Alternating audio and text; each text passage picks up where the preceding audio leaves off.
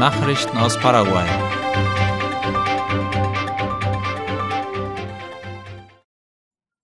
In Philadelphia hat ein interkultureller Dialog mit indigenen Siedlungen im Chaco stattgefunden. Dazu trafen sich die Siedlungsleiter im Hotel Golondrina, wie Radio ZP30 in Erfahrung bringen konnte. Wie die Direktorin für strategische Planung des Ministeriums für Umwelt und nachhaltige Entwicklung MADES, Graciela Miret, erklärte, zielt der Dialog darauf ab, zusammen mit den Siedlungen an dem Projekt Paraguay Más Verde zu arbeiten. Dieses Projekt konzentriert sich auf den Klimawandel und auf den Umweltschutz im Allgemeinen. Während des Treffens stellte das Umweltministerium ein neues Projekt vor unter dem Namen Folur. Es handelt sich dabei um eine Erweiterung des Projektes Green Chaco, das sich auf Landwirtschaft und Viehzucht konzentriert. Im Rahmen von Folur wird die nachhaltige Produktion von unter anderem Soja und Fleisch gefördert und gleichzeitig das Ökosystem wiederhergestellt. Gestohlenes Leichtflugzeug stürzt im argentinischen Chaco ab. Das Flugzeug war gestern kurz nach Mitternacht aus einem Fliegerverein von Villa Angela gestohlen worden, einer Provinz im argentinischen Chaco. Die Gruppe der fünf Kriminellen waren laut ABC Color offenbar paraguayische Staatsbürger, die Drogenhandel betrieben. Sie überfielen den Verein und entwendeten eine Cessna 206 in einem Wert von 1,5 Millionen US-Dollar. Laut argentinischen Medien gehörte das Flugzeug einem Landwirt und Viehzüchter. Die Diebe starteten das Flugzeug in Richtung Norden zur bolivianischen Grenze. Etwa fünf Minuten nach dem Start aktivierte sich der Diebstahlschutz, das den Treibstoff abschneidet. Das Flugzeug verlor schnell an Geschwindigkeit, stürzte am Stadtrand ab und ging in Flammen auf. Einer der fünf Insassen wurde mit dem Schleudersitz herausgeschleudert und landete etwa fünf Meter von der Aufprallstelle entfernt. Die anderen Insassen konnten sich nicht aus dem Flugzeug retten. Anhand der in den Trümmern gefundenen Gegenstände konnte die Polizei darauf schließen, dass es sich bei den Verbrechern um paraguayische Staatsbürger handelte. Laut der Polizei gibt es derzeit in Bolivien eine Überproduktion von Kokain und es werden Kleinflugzeuge für den Transport benötigt. Das ist laut Experten vermutlich der Grund, weshalb immer häufiger Flugzeuge aus Brasilien, Paraguay und Argentinien gestohlen werden. Paraguay und die Vereinigten Arabischen Emirate erzielen Fortschritte bei Projekten der wirtschaftlichen Zusammenarbeit. Der Minister für Industrie und Handel Luis Castiglioni ist derzeit zu Besuch in den Vereinigten Arabischen Emiraten, um Wirtschaftsabkommen zwischen den beiden Ländern zu fördern. Laut La Nation fand gestern in der Hauptstadt Abu Dhabi ein wichtiges Treffen mit dem Direktor des Entwicklungsfonds von Abu Dhabi, Mohammed Saif al-Suwaidi, statt. Der Verband für Investitionen und Exporte REDIEX, der dem Ministerium für Industrie und Handel MIG unterstellt ist, teilte mit, dass dieser Fonds eine autonome Einrichtung ist, die mit der Regierung der Arabischen Emirate und insbesondere mit dem Emirat Abu Dhabi zusammenarbeitet. Zu den Zielen dieses Fonds gehört, Entwicklungsländer dabei zu unterstützen, ein nachhaltiges soziales und wirtschaftliches Wachstum zu erreichen. Das Treffen zwischen Castiglioni und Al-Suwaidi konzentrierte sich darauf, Vereinbarungen in wirtschaftlichen Bereichen zu schließen, private Investitionsmöglichkeiten zu erörtern sowie die Finanzierung öffentlicher Infrastrukturprojekte in Paraguay und bilateraler Handel. Laut REDIEX sehen diese Vereinbarungen finanzielle Unterstützung in Form von Förderkrediten vor, sowie den Kauf von Anleihen und Aktien sowohl für staatliche Infrastrukturprojekte als auch für private Unternehmen in vorrangigen Sektoren. Paraguayische Produkte werden auf der größten Messe der Welt ausgestellt. Die paraguayische vegane Kosmetikmarke Wembe wird laut Ultima Hora auf der Messe Biofach Vivanest 2023 vertreten sein, der weltweit größten Messe für Bioprodukte. Das Unternehmen ist das einzige paraguayische aus dem chemisch-pharmazeutischen Sektor, das auf der Messe vertreten sein wird. Finanziert wird die Teilnahme vom Verband für Investitionen und Exporte Rediex. Die Marke Wimbe bietet Naturkosmetikprodukte an, die zu 90 Prozent aus nationalen Inhaltsstoffen bestehen und von der Tierrechtsorganisation PETA als vegan und tierschutzgerecht zertifiziert wurden. Nachrichten aus aller Welt.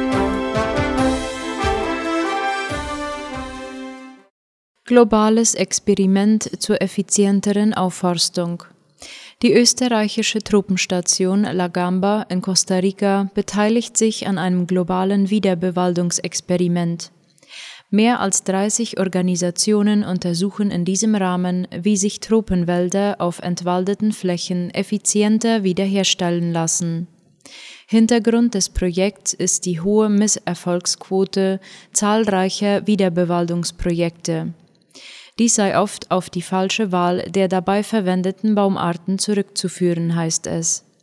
Häufig werden Baummischungen mit nur wenigen verschiedenen Arten eingesetzt, was zu artenarmen und weniger resistenten Wäldern führen kann.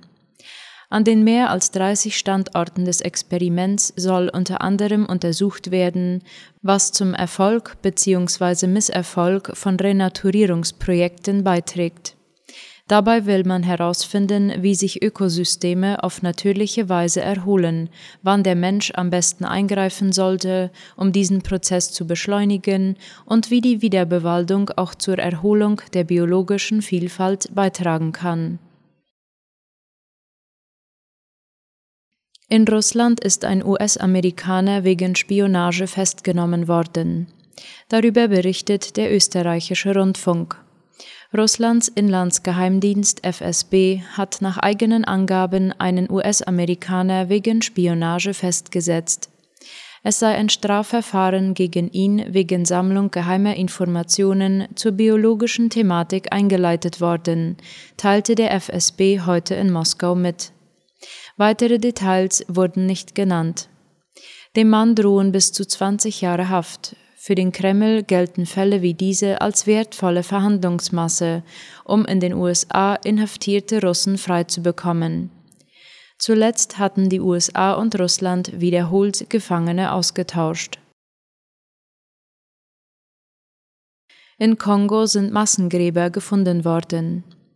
Wie die Tagesschau berichtet, haben die Friedenstruppen der Vereinten Nationen während einer Patrouille zwei Massengräber mit mehr als 40 toten Zivilisten entdeckt.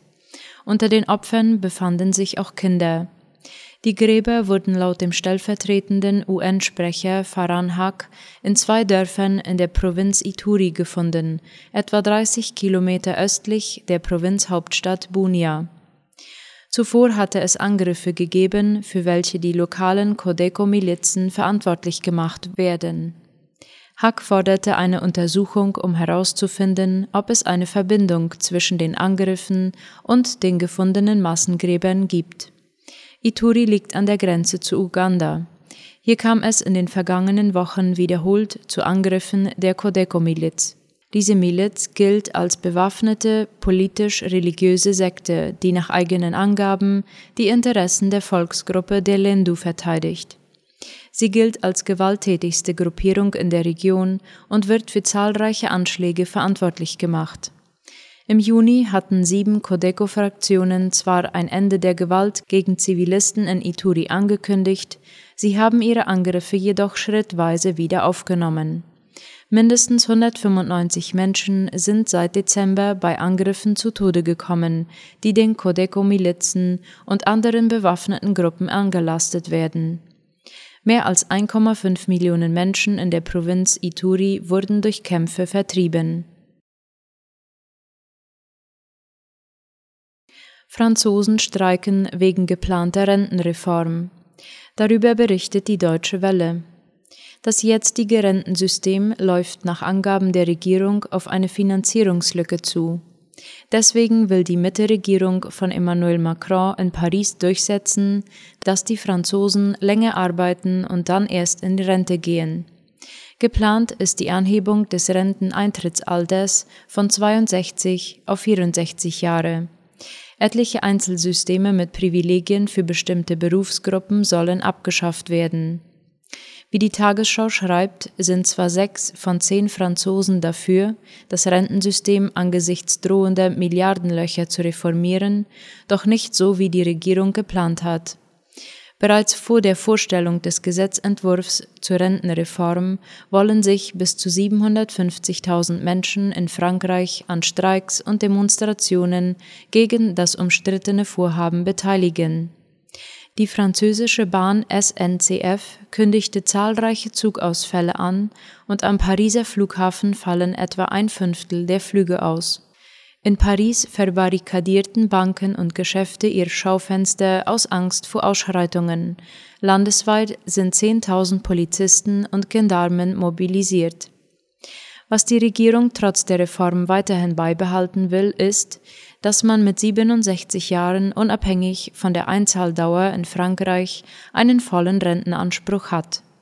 Außerdem soll die monatliche Mindestrente auf etwa 1200 Euro hochgesetzt werden. Für Menschen, die besonders früh angefangen haben zu arbeiten oder deren Arbeitsbedingungen außergewöhnlich hart sind, soll es früher in den Ruhestand gehen. Soweit die Abendnachrichten für heute am Donnerstag. Auf Wiederhören.